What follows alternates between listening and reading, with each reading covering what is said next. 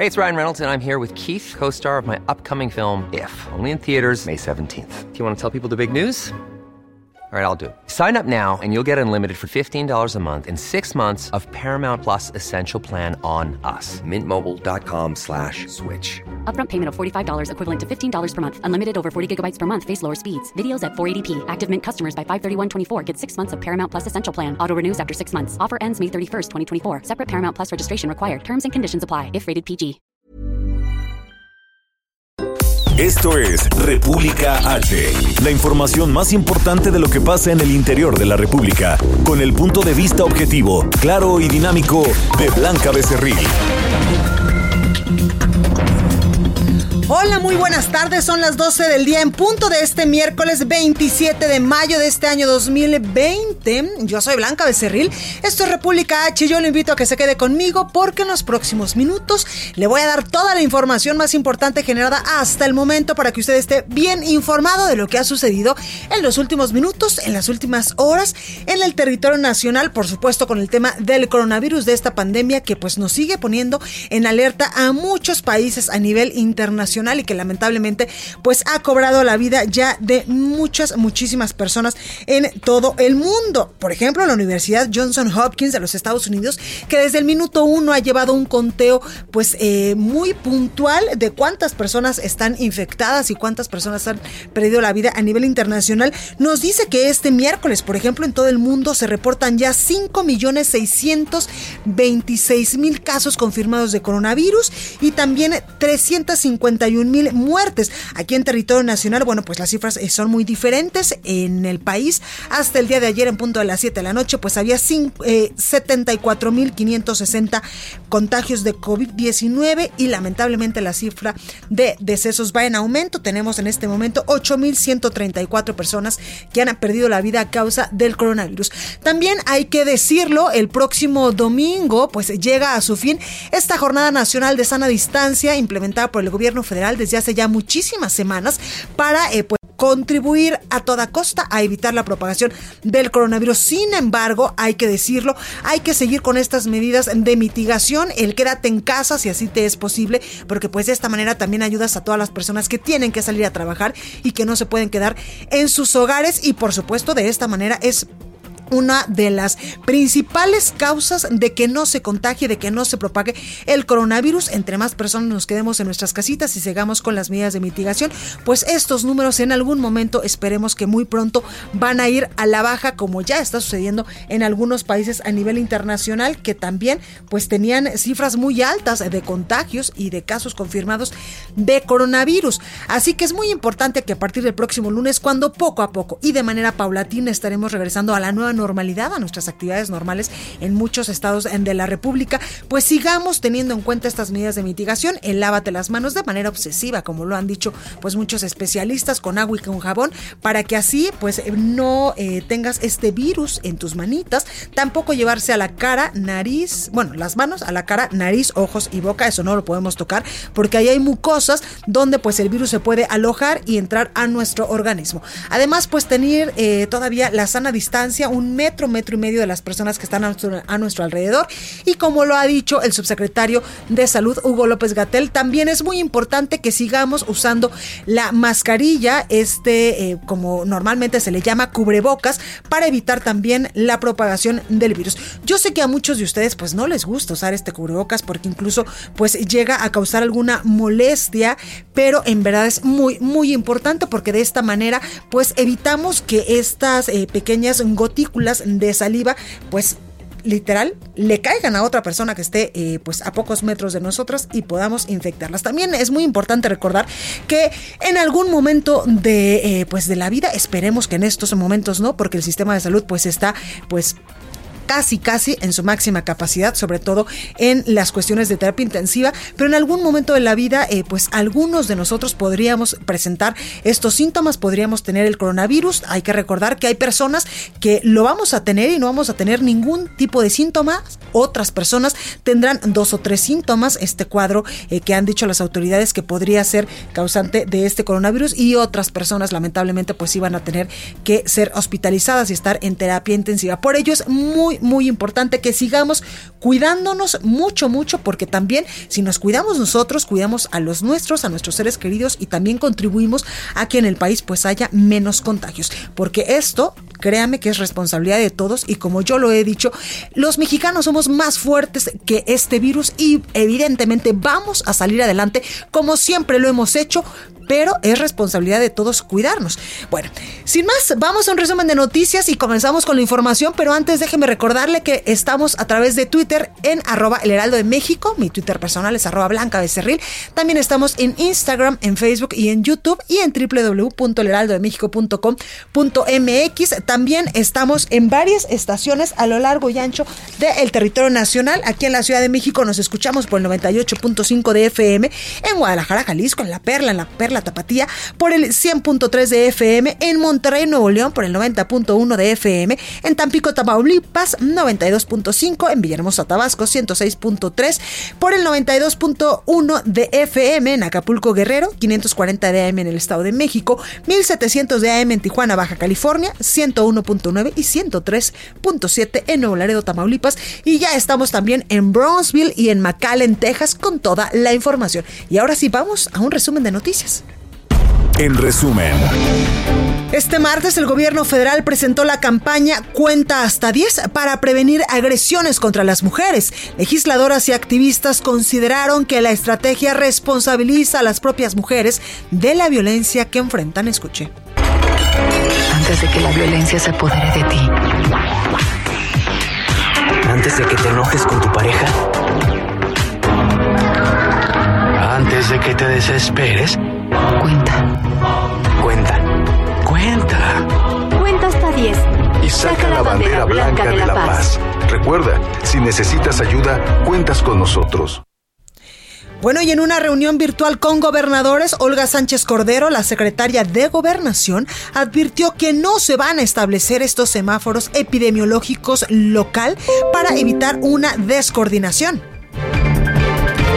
El presidente de México, Andrés Manuel López Obrador, informó que trabaja con la Secretaría de Hacienda para liberar 60 mil millones de pesos del Fondo de Estabilización para los gobiernos estatales y pues enviarles recursos extraordinarios. A lo mejor no lo sabe la gente, pero hay un fondo de contingencia de alrededor de 60 mil millones de pesos, así como existe un fondo para estabilizar presupuestalmente al gobierno federal en caso de una crisis. Es un fondo de 150 mil millones. Así existe un fondo de 60 mil millones para estabilizar presupuestos de gobiernos estatales. Y ya Hacienda les va a entregar, de acuerdo a las fórmulas, ese fondo. Es un extra a lo presupuestado. El presidente también anunció que el próximo martes podría retomar sus giras por el país, comenzando en Cancún, Quintana Roo, para poner en marcha la construcción del tren Maya. La Secretaría de Salud a nivel federal informó que en México ya hay 74.560 contagios de COVID-19 y 8.134 decesos. En todo el mundo, la Universidad Johnson Hopkins de los Estados Unidos reporta que hay hoy 5.626.000 contagios del nuevo COVID-19 y más de 351.000 muertes. Organización Panamericana de la Salud señaló que en el continente, México, Brasil y Estados Unidos reportan el mayor número de muertes nuevas por COVID-19. Y más de información internacional, este miércoles España comenzó un periodo de 10 días de luto oficial en memoria de las víctimas de la pandemia de coronavirus en ese país. La nota del día. Bueno, comenzamos con toda la información y anoche desde Palacio Nacional en punto de las 7, pues el subsecretario Hugo López Gatel señaló que no hay nada que festejar con el fin de esta Jornada Nacional de Sana Distancia, ya que la pandemia de coronavirus sigue activa. Escuche. Lo que tendremos que hacer el 30 de mayo es tener conciencia que con respecto a COVID seguimos con una epidemia activa y que ha concluido el periodo de sana distancia a nivel nacional, pero que en todas aquellas entidades federativas, estados donde usted vive, puede ser que el semáforo esté en rojo o esté en anaranjado o esté en amarillo. Y eso quiere decir que habrá restricciones Bueno, por ello no hay que bajar la guardia a pesar de que usted lo ha escuchado. El próximo domingo pues termina esta jornada nacional de sana distancia. También hay que decirlo, el gobierno federal ha dicho que estaría preparando una nueva estrategia para enfrentar y para seguir con las medidas de mitigación de este COVID-19. Por su parte, el director general de epidemiología, José Luis Salomía, pues informaba cómo va el coronavirus en el país. Son 74.560 las personas que han sido confirmadas a COVID-19 de un total de 235.129 personas que fueron clasificadas como casos sospechosos y por lo tanto se les tomó una muestra. Así también 128.691 han salido ya negativas y para efectos de la epidemia activa en México sigue alrededor de una quinta parte, siendo esta la, la epidemia activa con 14.718. Hasta el momento también han fallecido lamentablemente 8.134 personas por COVID-19. Y esta mañana desde Palacio Nacional, en su conferencia matutina, el presidente de México, Andrés Manuel López Obrador, anunció que el próximo martes podría comenzar, si eh, pues las autoridades en materia de salud así se lo permiten, pues su gira por el país estaría en cinco estados del país, donde pues también hay que decirlo, están los casos o, los sitios más complicados en cuanto a contagios, en cuanto a casos positivos, en cuanto a muertes por coronavirus. Escuche. Si estoy aquí cuidándome, puedo también estar en cualquier estado cuidándome. Necesitamos ir regresando eh, poco a poco a la nueva normalidad. Les adelanto de que iniciaría yo el martes en Cancún. En la mañana llevaríamos a cabo la reunión de seguridad, la conferencia de prensa también. Ese mismo día vamos a dar un banderazo para el inicio del primer tramo del tren Maya. Bueno, y el presidente López Obrador informaba hoy eh, que el próximo viernes se darán a conocer los lineamientos para la nueva etapa de cuidados por la crisis sanitaria. Escuche. En el viernes ya vamos a saber sobre las eh, actividades que van a ir entrando a la nueva normalidad, lo que ya está permitido en su fase de preparación, la industria de la construcción, la industria automotriz, lo que corresponde a las actividades esenciales, se abre también la actividad minera. Ahí vamos, con mucho cuidado bueno, y también el presidente pues pedía a los gobiernos estatales y municipales de todo el país aplicar medidas de austeridad y no recurrir al endeudamiento para enfrentar la contingencia sanitaria por COVID-19. También el presidente eh, Andrés Manuel López Obrador hoy anunciaba que trabaja ya con la Secretaría de Hacienda para liberar 60 mil millones de pesos del Fondo de Estabilización para los gobiernos estatales. Y es que en este espacio informativo usted eh, pues eh, hay que recordarlo que hemos tenido muchísimos gobernadores de muchísimos estados del país, de distintos partidos, por supuesto, políticos, que han pedido al gobierno federal, pues, fondos o recursos extraordinarios para hacerle frente a esto, a una pandemia, a una situación extraordinaria en materia de salud en sus estados. Y es ahí que el presidente López Obrador, pues, ha dicho ya esta mañana que está trabajando con la Secretaría de Hacienda para liberar 60 mil millones de pesos de este fondo de estabilización. Escuche qué es lo que decía el presidente López Obrador.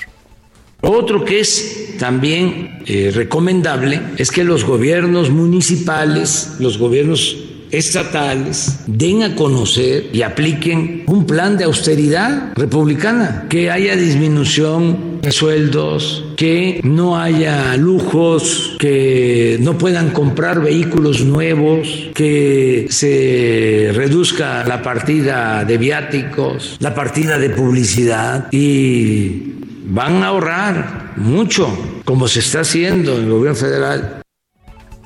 Bueno, y la Secretaría de Gobernación, Olga Sánchez Cordero, su titular, pues llamó a los estados a usar semáforos federales para la reapertura. Esto después de que ayer, pues, eh, tuvieron una conferencia virtual, una reunión virtual, todos los gobernadores del país con la Secretaría de Gobernación y todos los detalles nos lo tiene nuestro compañero Paris Salazar. Paris, buenas tardes, ¿cómo estás?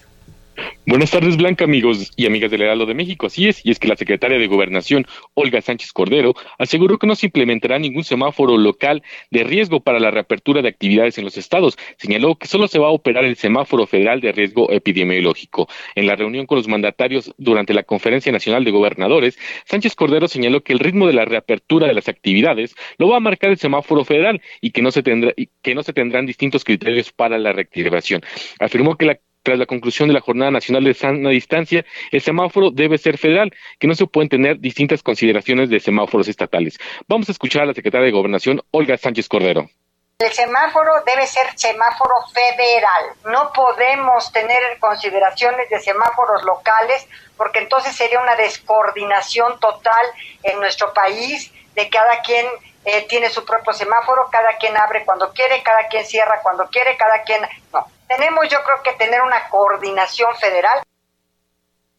Y bueno, Sánchez Cordero pidió a los gobernadores, a la gobernadora Sonora y a la jefa de gobierno de la Ciudad de México que todos vayan en la misma gradualidad y en la misma nueva normalidad en la reapertura de las industrias y las empresas. Y es que hace unos días el gobierno de Puebla y Guanajuato anunciaron sus propios semáforos de reactivación tras la conclusión de esta jornada de sana distancia, donde cada uno puso las características y consideraciones de sus estados. Sánchez Cordero reveló que hay gobernadores que se les cuecen las habas por reabrir las industrias sin tener en cuenta que muchas de ellas no garantizan la salud y la seguridad de sus trabajadores y por eso les está costando mucho trabajo a estas industrias eh, poder reabrir durante la nueva normalidad y bueno también sobre, en este encuentro se solicitaron los gobernadores que se hagan pruebas de detección rápida de COVID para poder ubicar brotes y romper cadenas de contagio. Esta es la información blanca. Perfecto, muy completa, Paris, gracias. Buenas tardes. Buenas tardes.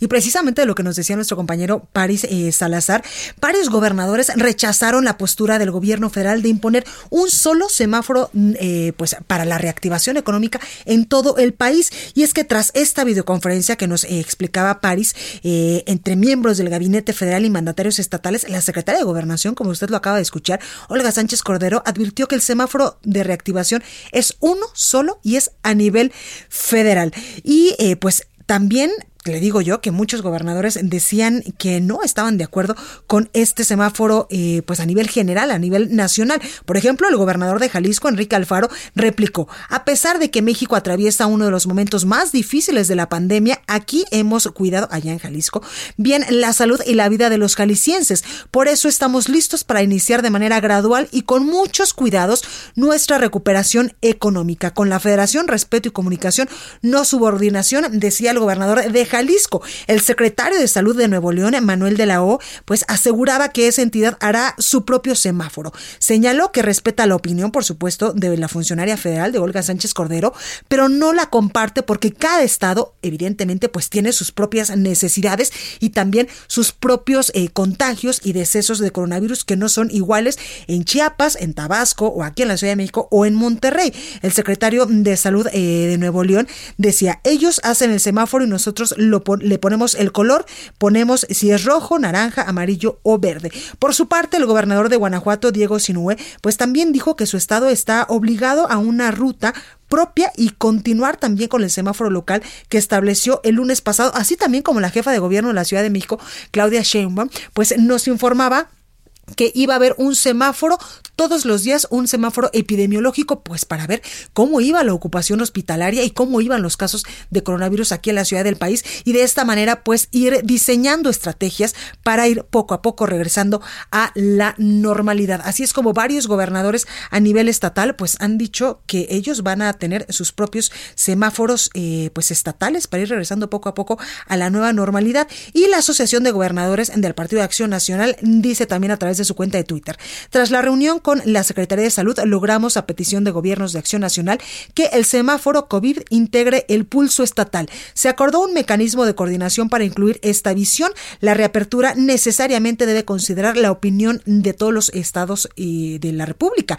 Sobre el funcionamiento del semáforo de reapertura COVID-19, ayer se tomaron tres acuerdos con autoridades del gobierno de México. Uno, incluir criterios, datos y opiniones estatales. Dos, tener el consenso estatal previo a la publicación el próximo jueves. Y tres, estados reservan su potestad de endurecer criterios para proteger a las familias. Gracias a nuestros estados, pues la emergencia no ha sido peor. Somos parte de la solución, dice la Asociación de Gobernadores del Partido Acción Nacional. Dada la confusión en la opinión pública, pedimos a la Secretaría de Salud la ratificación pública de este acuerdo. Bueno, vamos con más información. Recorrido por el país. Vamos con nuestra compañera Mayeli Mariscal hasta Guadalajara, Jalisco, porque el gobernador Enrique Alfaro pues reiteró su decisión de eh, independencia en acciones ante la emergencia sanitaria de COVID-19. Mayeli, ¿cómo estás? Hola, ¿qué tal Blanca? Muy buenas tardes. Buenas tardes a toda la auditoría. Sí, es Enrique Alfaro Ramírez. Eh, posterior de esta reunión que tuvieron eh, con Olga Sánchez Cordero y con otros miembros también de eh, la Secretaría de Salud Federal, pues reiteró en sus redes sociales una vez más que las medidas que se han implementado para atender la emergencia sanitaria en Jalisco son independientes a las medidas que se imponen desde la federación y es que él hizo alusión a que el pasado 13 de mayo el propio presidente Andrés Manuel López Obrador dijo que se respetaría la autonomía de los estados y municipios en la decisión de atender esta emergencia sanitaria. Así es que desde entonces dice el gobernador que se han estado consultando obviamente a los expertos de la Universidad de Guadalajara y eh, incluso se hay que recordar que se han eh, pues también eh, puesto medidas como la aplicación de pruebas rápidas a través del programa de Radar Jalisco en donde también se han generado estadísticas que distan de los números federales. Y es que eh, pues en la plataforma federal no contemplan algunas eh, pruebas que también se realizan por parte de laboratorios de la Universidad de Guadalajara. Sin embargo esta estadística diariamente se da a conocer por parte de las autoridades de salud aquí en la entidad. Y eh, lo que dijo el gobernador pues efectivamente es que existe un respeto y comunicación con la federación pero no subordinación y que sigue adelante esta idea o este plan de reactivar el próximo primero de junio las actividades. Hay que recordar que se están entregando ya eh, los distintivos para aquellos negocios que ya han cumplido con los protocolos y se espera que el próximo viernes el gobernador eh, pues se dirija también para hablar sobre cómo se va a reactivar y las acciones que se van a emprender a partir de este primero de junio pero eh, pues dejó muy en claro que Jalisco está eh, atendiendo la emergencia con acciones independientes a las de la Federación. También comentarte que bueno otra información que surge por parte de, precisamente de la Secretaría de Salud en la entidad es que ha surgido un brote seis casos se detectaron positivos de coronavirus en un hospital, el Hospital Materno Infantil Esperanza López Mateos, que se ubica aquí en el municipio de Guadalajara. Cuatro enfermeras y dos médicos pediatras eh, tienen síntomas leves y tres son asintomáticos y fueron detectados a través de los filtros instalados en este eh, hospital. Hasta ahora no se han recibido eh, o más bien no se han detectado en pacientes eh, alguna algún caso positivo de coronavirus y pues hasta el momento también se registraron se tomaron pruebas al personal de este hospital se realizaron 53 pruebas y todas resultaron, bueno, de estas 53, los seis casos que se detectaron y las demás fueron negativas. Hasta el momento en la entidad son 157 casos positivos de coronavirus en el personal de la salud. Eh, 68 corresponden al municipio de Puerto Vallarta, 74 en Guadalajara, 10 al municipio de Ocotlán, 2 al municipio de Colotlán, 2 en Zapopan y 1 en Ciudad Guzmán. Y bueno, las cifras eh, generales de la entidad de coronavirus, tenemos 1.962 casos confirmados y lamentablemente 125 decesos, además de que en estos momentos hay 729 casos en espera de los resultados y todavía calificados como sospechosos, Blanca. Esa es la información. Pues ahí lo tenemos, Mayeli. Muchísimas gracias. Hasta luego, buen día. Gracias. Y en estos momentos en vivo está sucediendo una reunión virtual con senadores de todos los partidos políticos y el subsecretario de Salud, Hugo López Gatel, quien está explicando pues las medidas ante el coronavirus que se han aplicado y que se van a seguir aplicando en todo el país. Vamos al sacapuntas de este miércoles. Ya está con nosotros Itzel González. Yo soy Blanca Becerril, estoy República H. No se vaya, que yo vuelvo con más. Sacapuntas. Nos adelantan que hay una investigación de instancias federales contra Armando Quintanilla, operador y recaudador de un exmandatario mexiquense. Sus tentáculos, con la venia de su amigo, iniciaron en el Seguro Popular y se extendieron en todo el sector salud de la entidad. Quintanilla nunca fue funcionario estatal, sin embargo, aseguran, se llevó lo que pudo. Es un hecho que las primeras dosis de una vacuna contra el coronavirus se liberan en septiembre próximo. Serán 400 millones las que se distribuyen en todo el mundo, con lo que se espera se pondría fin a la pandemia y ahora sí se regrese a la normalidad como en su momento ocurrió con el AH1N1. Claro, si se procura que no haya países que acaparen. Una nueva misión fue encomendada al canciller Marcelo Ebrard por parte del presidente López Obrador, buscar escuelas en el extranjero que puedan dar cabida a 30.000 médicos mexicanos para que cursen becados alguna de las especialidades que se necesitan. Nos dicen que aunque tenga el calendario al tope por tantos encargos, ya inició esa tarea.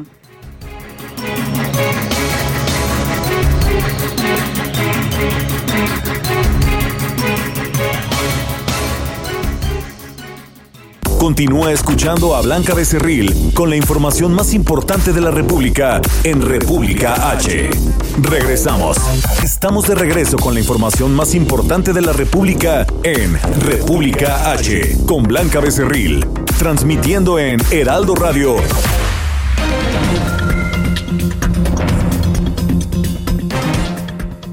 Muchas gracias, Blanquita. Amigos del Heraldo Radio, ¿qué tal? ¿Cómo están? Muy buenas tardes. Pues vamos a escuchar información interesante, interesante de verdad, que les pido pongamos atención, porque además de ser una noticia que, que a todos nos incumbe, también tenemos algo que nos puede proteger. Adri, ¿cómo estás? Adelante. Muy buenos días, Moni, amigos. Eh, bueno, pues sí, como tú bien dices, Moni, esta, esta noticia es eh, interesante, es importante. La directora de la Organización Panamericana de la Salud dijo que no es momento de flexibilizar las restricciones impuestas para controlar el virus, ya que ayer, precisamente ayer, México sufrió el día más letal por el COVID-19.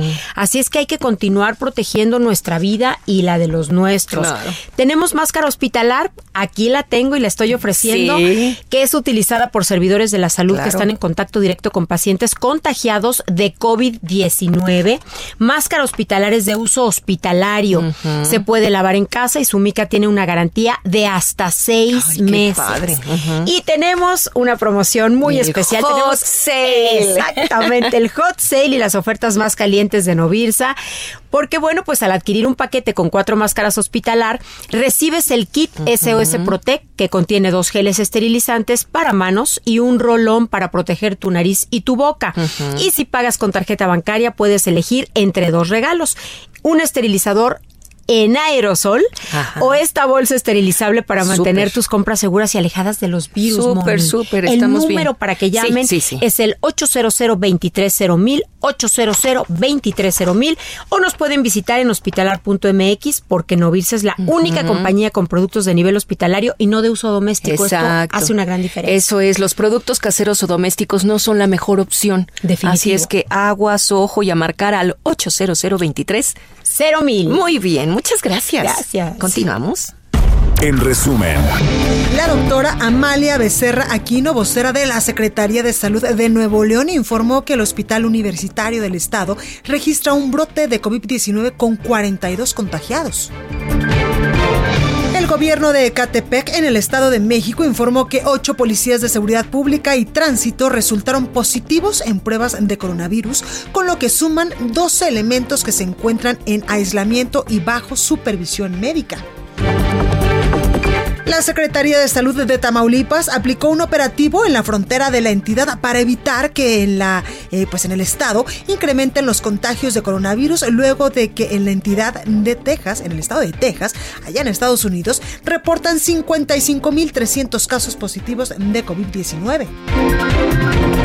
La Secretaría de Salud de Oaxaca informó que son los seis hospitales que están saturados debido a la pandemia de COVID-19. Solo seis hospitales en la entidad pues están totalmente llenos.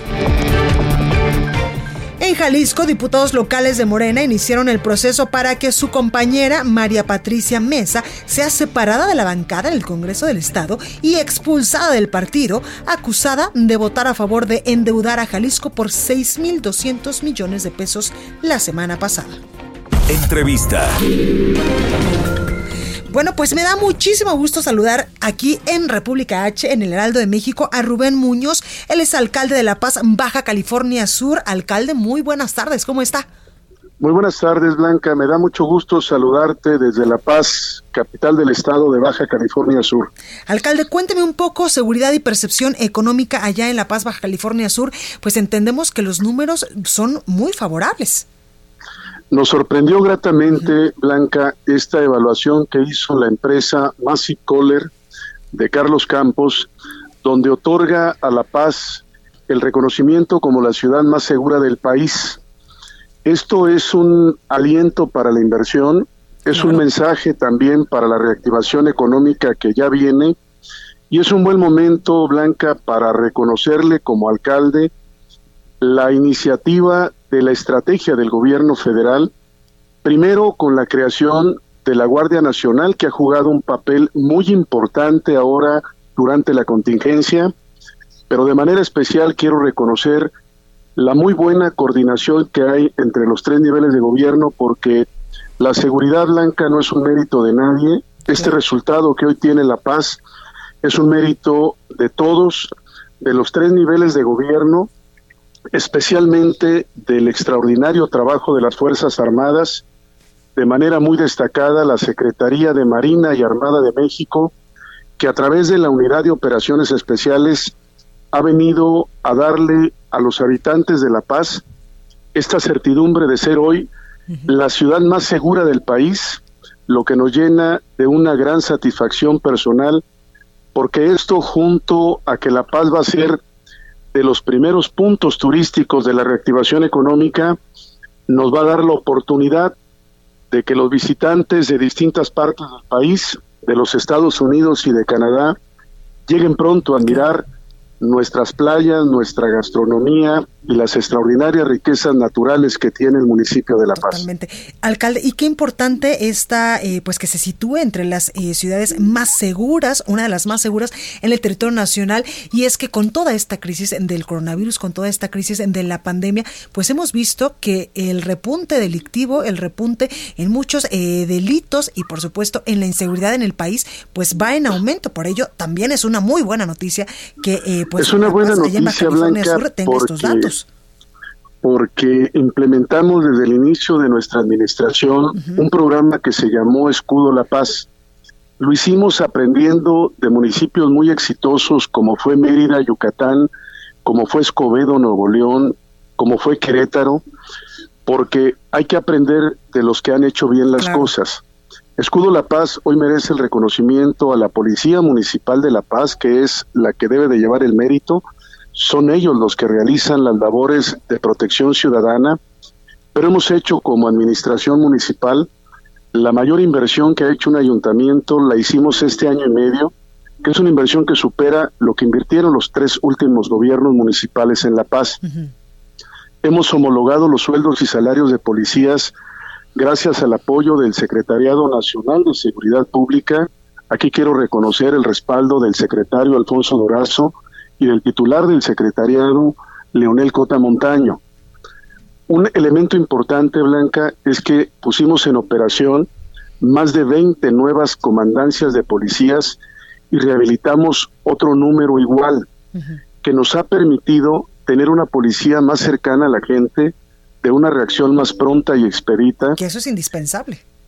Fundamental, también como parte del programa Escudo La Paz, ha sido el que creamos el batallón motorizado que permite que tengamos más de 25 elementos rondando las distintas zonas y regiones de la capital y junto a ello la creación de la policía turística para toda la zona costera. Por eso La Paz es hoy una ciudad que tienen que visitar pronto aquellos que pospusieron sus vacaciones y que están deseosos de salir a conocer distintos lugares de México para que vengan a conocer el tiburón ballena, para que vengan a un lugar que tiene un pueblo mágico llamado Todos Santos, para que conozcan el lugar donde es la capital nacional de la pesca deportiva, que es Los Barriles, para que vengan a las paradisíacas playas del Sargento y la Ventana, y la playa más hermosa del mundo, que es Playa Balandra, está en La Paz. Totalmente. Y esto que usted dice, alcalde, es eh, cierto, porque yo en algún momento tuve la oportunidad de maravillarme con esta playa que nos está comentando con Balandra y en verdad que me quedé anonadada, me quedé perpleja de lo hermoso que es, de la calidez también, eh, pues, de los lugareños, que sin duda, pues, no le pide nada a otros destinos a nivel internacional. La hospitalidad de los paseños y de los subcalifornianos ha sido un sello distintivo de esta tierra y Playa Balandra está catalogada como la alberca familiar más grande del mundo. Es una playa extraordinariamente única por sus bellezas. Es una playa que es visitada por todos aquellos que vienen por tierra y por mar y que quieren conocer este lugar paradisiaco. Totalmente. Por eso La Paz Blanca es una entidad, un polo de desarrollo turístico que está siendo redescubierto en México y ahora que pusimos la promoción de Puerto Chale como un lugar de avistamiento de la ballena gris. Hay mucho que visitar en La Paz. La Paz es estos destinos que todo mexicano tiene que conocer y hoy con el programa de reactivación económica que se va a llamar La Paz Invita, La Paz va a ser uno de los lugares más seguros para conocer en las próximas semanas que todos estemos de vuelta. Precisamente, alcalde, ¿cuándo podría eh, pues ya darse esta reapertura económica de eh, La Paz allá en Baja California Sur? De acuerdo a lo que nos ha establecido la Secretaría de Salud, que es la que nos va a normar al respecto, estamos considerando en la primera semana de junio comenzar de manera gradual con la reactivación de la industria de la construcción. Estamos proyectando para la segunda quincena del mes de junio la reactivación en restaurantes y hoteles con los nuevos protocolos, Blanca, que tenemos que acostumbrarnos, que nos va a exigir la nueva realidad, porque este COVID-19 llegó para quedarse mucho tiempo, pero yo estoy seguro que con el talento que tenemos los mexicanos, con las bellezas que tiene nuestra tierra, muy pronto vamos a reactivar la poderosa industria turística que tiene Baja California Sur, que en mi opinión es la gran reserva turística de México. Totalmente. Alcalde, por último, preguntarle de manera muy rápida, ¿cómo vamos con el tema del coronavirus allá en La Paz, en Baja California, las medidas que todavía se van a seguir implementando durante estas próximas semanas? Seguimos haciéndole el llamado a la población a quedarse en casa, que si no tiene alguna actividad no sustantiva, permanezca con los suyos, que sigamos teniendo el cuidado en las medidas sanitarias, si bien La Paz tiene apenas 98 casos registrados, en un municipio con más de 300 mil habitantes el indicador es muy bajo, pero queremos justamente tener controlado esto porque queremos que La Paz sea uno de los primeros lugares de la reactivación turística en todo el país, Blanca. Por ello, hoy me da mucho gusto saludar al Heraldo de México, agradecerte este enlace en vivo que estamos teniendo, porque La Paz es un lugar que hay que visitar en el verano habrá mucho que poder ofrecerles a nuestros visitantes porque seremos uno de los destinos más seguros para viajar en estas próximas vacaciones. Pues ahí lo tenemos, Rubén Muñoz, alcalde de La Paz, Baja California Sur. Muchas gracias por esta comunicación. Al contrario, Blanca, gracias por el enlace y está la invitación hecha a este lugar porque La Paz invita. Totalmente. Muchísimas gracias, alcalde. Cuídese. Fuerte abrazo, gracias Blanca, hasta pronto. Hasta pronto. Bueno, y vamos ahora hasta Tabasco con nuestro compañero Armando de la Rosa que nos tiene información importante. Armando, ¿cómo estás? Hola, ¿qué tal? Muy buenas eh, buenas tardes, este, Blanca, como te mencionas, pues bueno, pues este, precisamente en cuanto al tema de la actualización con el tema del coronavirus en Tabasco, bueno, sigue afectando bastante fuerte, pero las autoridades han optado por tomar nuevas medidas. Y es que este lunes eh, el Ayuntamiento de Centro, aquí en la ciudad de Villahermosa, determinó que van a cerrar por completo las actividades comerciales durante tres fines de semana. Es decir, este fin de semana desde el viernes a las seis de la tarde para retomar actividades el próximo lunes lo van a hacer y otros dos fines de semana subsecuentes del mes de junio. Entonces, estamos hablando que los próximos tres fines de semana eh, pues no tendremos actividad comercial aquí en la capital tabasqueña. Posteriormente, el día de ayer, eh, 16, bueno, 15, eh, 15 otros ayuntamientos eh, mandaron comunicados a través de sus redes sociales en el que aseguraban que se van a sumar a esta medida, es decir, 16 de los 17 municipios que hay en el estado de Tabasco van a ser básicamente los que van a participar en este cierre total de comercio, solamente van a permitir eh, que se abran eh, gasolineras, expendios de gas y farmacias. De ahí en fuera, todos los demás comercios, incluyendo los supermercados y bancos, deberán cerrar. Eh, son 16 de los 17 municipios porque en el caso del municipio que falta, que es el municipio de Jalapa, pues hay un problema porque la alcaldesa de este municipio renunció y eh, no se sabe si este municipio se va a sumar o no a la estrategia de cerrar por completo el comercio durante este fin de semana. Y pues bueno, pues esto que está pasando aquí en la ciudad de Villahermosa y en el estado de entonces pues ya la ciudadanía se está preparando para no tener actividad comercial durante tres fines de semana consecutivos. Cabe señalar que en la entidad, pues desafortunadamente, hasta el corte del día de ayer teníamos 3.360 casos confirmados de coronavirus desde que empezó la pandemia. Eh, tan solo en los últimos días hemos reportado 124 nuevos casos positivos. Ayer hubieron ocho personas fallecidas y hasta el momento tenemos en Tabasco 628 casos activos de este total de personas que desafortunadamente pues bueno pues se han este contagiado y desde que empezó la pandemia en Tabasco hasta la fecha tenemos 424 personas muertas por el coronavirus y tan solo aquí en Villahermosa son 1905 casos de COVID-19. Este es el reporte. Ahí lo tenemos Armando, muchas gracias por esta comunicación. Gracias, seguimos al pendiente con la información. Por supuesto, y vámonos hasta Tamaulipas con nuestro compañero Carlos Juárez, porque allá activarán operativos sanitarios en puentes fronterizos. Carlos, adelante, ¿cómo estás? Hola, ¿qué tal Blanquita? Qué gusto saludarte esta tarde. Así es, el gobierno de Tamaulipas a través de la Secretaría de Salud dio a conocer que se estarán aplicando filtros sanitarios en las ciudades como Reynosa y Río Bravo. Esta acción ya se replicó en la ciudad de Matamoros. Incluso te voy a comentar que algunos ciudadanos estadounidenses fueron regresados a la Unión Americana por no respetar los protocolos sanitarios que aplica el gobierno estatal. Así lo informó la secretaria de este rubro, Gloria Molina Gamboa quien además señaló que se estarán realizando estas acciones con el apoyo de la Comisión Estatal para la Protección contra Riesgos Sanitarios. Y es que, Blanquita, para que nos demos una idea de lo que ocurre en la frontera tamaulipeca, se estima que en Texas hay más de 50 mil casos confirmados de COVID-19. El mayor municipio afectado de la entidad local eh, es Matamoros, con 367 casos positivos y 36 defunciones. Después en Río Bravo hay 44 casos también positivos. En Reynosa hay 171 y en Nuevo Ladero hay 159 casos positivos de coronavirus. Incluso hace unos momentos, Blanquita, déjame comentarte que se acaba de dar a conocer a través de la cuenta oficial del gobernador Francisco García Cabeza de Vaca que se, hay, hay una área especial de aislamiento para los migrantes que sean repatriados de Estados Unidos y que puedan estar presentando algún síntoma del coronavirus. Este, este lugar se habilitó ahí justamente en la ciudad de Reynosa, Tamaulipas, en el gimnasio de la Universidad Autónoma, Autónoma de Tamaulipas y se cuenta gracias al apoyo humanitario de Médicos Sin Frontera. Blanquita. Ahí la información. Carlos, muchas gracias y cuídate mucho.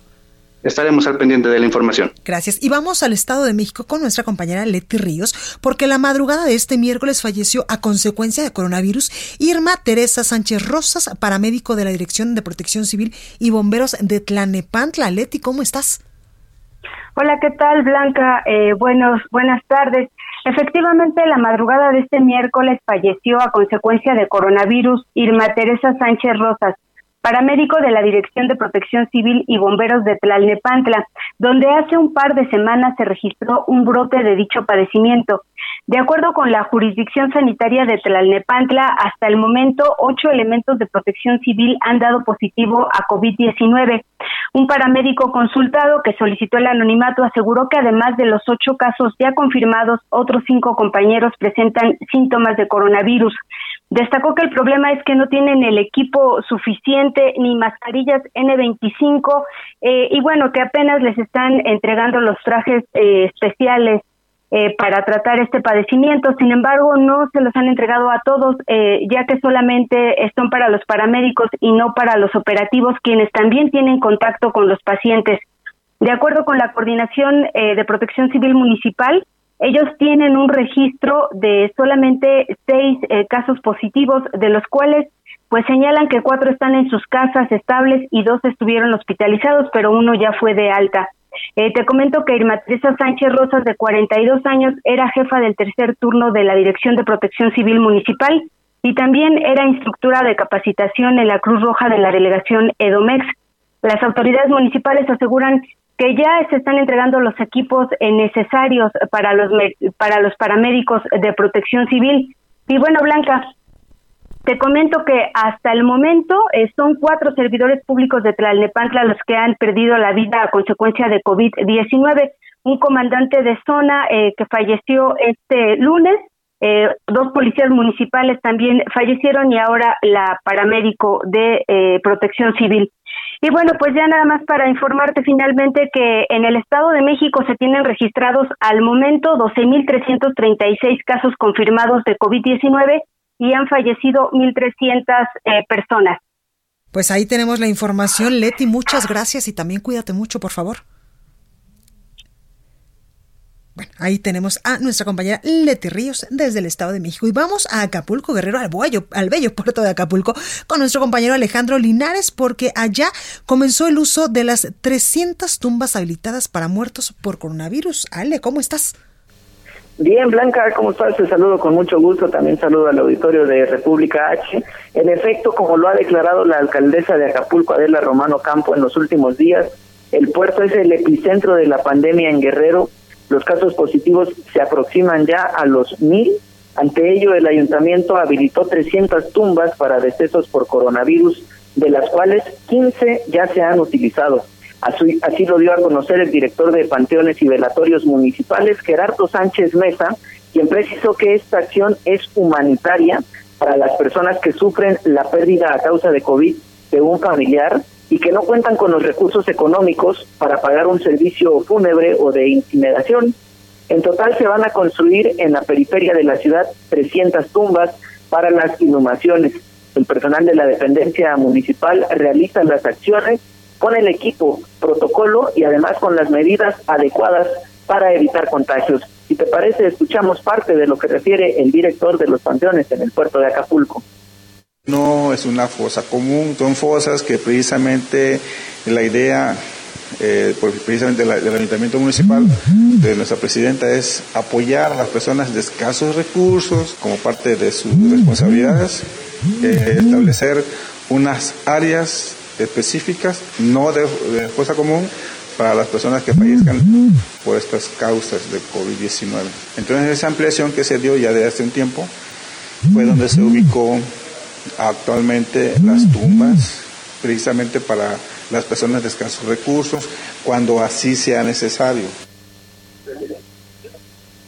Blanca, y te comento en otros temas, acaba de concluir la conferencia virtual que ofrece todos los días el gobierno del estado. En otra información te comento que, bueno, al momento, Blanca, desafortunadamente ya son 1.463 los casos positivos en el estado de Guerrero y son 198 ya las muertes a causa de coronavirus. El mapa en el estado de Guerrero todos los días se empieza a llenar ya de rojo, ya son menos los municipios que no presentan ningún contagio en la entidad.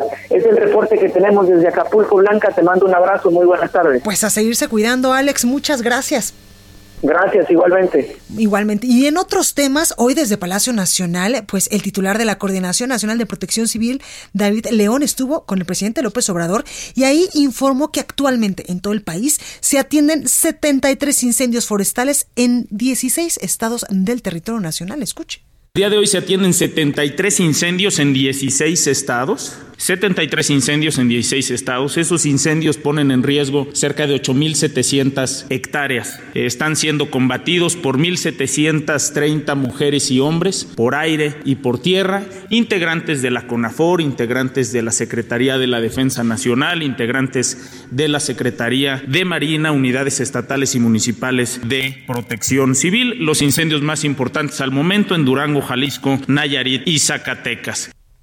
Bueno, y por otro lado, también David, eh, David León informaba que para esta temporada de lluvias y ciclones tropicales, pues la Comisión Nacional del Agua y el Servicio Meteorológico Nacional pronostican entre 5 y 6 sistemas que podrían pues impactar al territorio nacional. Estas dos instituciones nos han dado un pronóstico de entre 30 y 37 sistemas que se podrían presentar en ambos océanos. Cinco o seis de ellos podrían impactar el territorio nacional. Al día de hoy, de esos entre 30 y 37 sistemas, se ha presentado uno nada más en el Atlántico, la tormenta tropical Arthur. Tenemos en este momento dos zonas de vigilancia, una en Florida y una en el litoral mexicano, en la costa de Chiapas, que eventualmente podría tener posibilidad de ser un ciclón tropical. Bueno, y en otra información antes de irnos, déjeme le comento que hoy es un día histórico para Estados Unidos y también, por supuesto, para la humanidad, y es que la empresa SpaceX, en conjunto con la NASA, pues están a unos minutos ya, a unos, eh, más bien, como a las 3.30 hora eh, Ciudad de México, van a lanzar un cohete al espacio este miércoles con dos astronautas que viajarán a la Estación Espacial Internacional en una de las misiones que marca el regreso de Estados Unidos al espacio y avanza con el programa de viajes comerciales. El lugar será, por supuesto, allá en el Centro Espacial Kennedy, ubicado en Cabo Cañaveral, en la Florida. Así es que nuevamente, pues el ser humano trata de conquistar el espacio. Bueno, yo soy Blanca Becerril. Hasta aquí este espacio informativo. Esto es República H. Yo les espero el día de mañana en punto a las 12 con más información. Yo les deseo que tenga un excelente miércoles. Cuídese mucho, por favor. Lo dejo con la nota amable de hoy. Vamos con la nota amable, ya que la joven actriz zapoteca Sotera Soledad Cruz, de 15 años, fue ganadora del primer premio de creación en lenguas originarias Gusanos de la Memoria 2020 en tiempos de la pandemia. El texto por el que recibió la distinción es su poema Lo enterré, escrito en zapoteco y español, el cual, según el jurado, recrea la ausencia luminosa, acaso del amor, y va dejando pistas de lo que no es más. La geografía simbólica, el árbol, la casa, el cerro, la playa Vicente, al fin, un territorio propio, el cuerpo. Por otro lado, en la categoría de cuento resultó seleccionado el texto de Gaudencio Lucas Juárez, de 17 años, originario de Zapotitlán de Méndez, Puebla. El premio fue lanzado el pasado 23 de abril, en plena pandemia, y recibió 26 textos de los dos géneros. Esto fue República H, la información más importante de lo que pasa en el interior de la República, con el punto de vista objetivo, claro y dinámico de Blanca Becerril. Continúa escuchando Heraldo Radio, donde la H suena y ahora también se escucha. Una estación de Heraldo Media Group. Hey, it's Danny Pellegrino from Everything Iconic. ¿Ready to upgrade your style game without blowing your budget? Check out Quince. They've got all the good stuff shirts and polos, activewear, and fine leather goods, all at 50 to 80% less than other high end brands. And the best part? They're all about safe, ethical, and responsible manufacturing. Get that luxury vibe without the luxury price tag. Hit up quince.com slash upgrade for free shipping and 365 day returns on your next order. That's quince.com slash upgrade.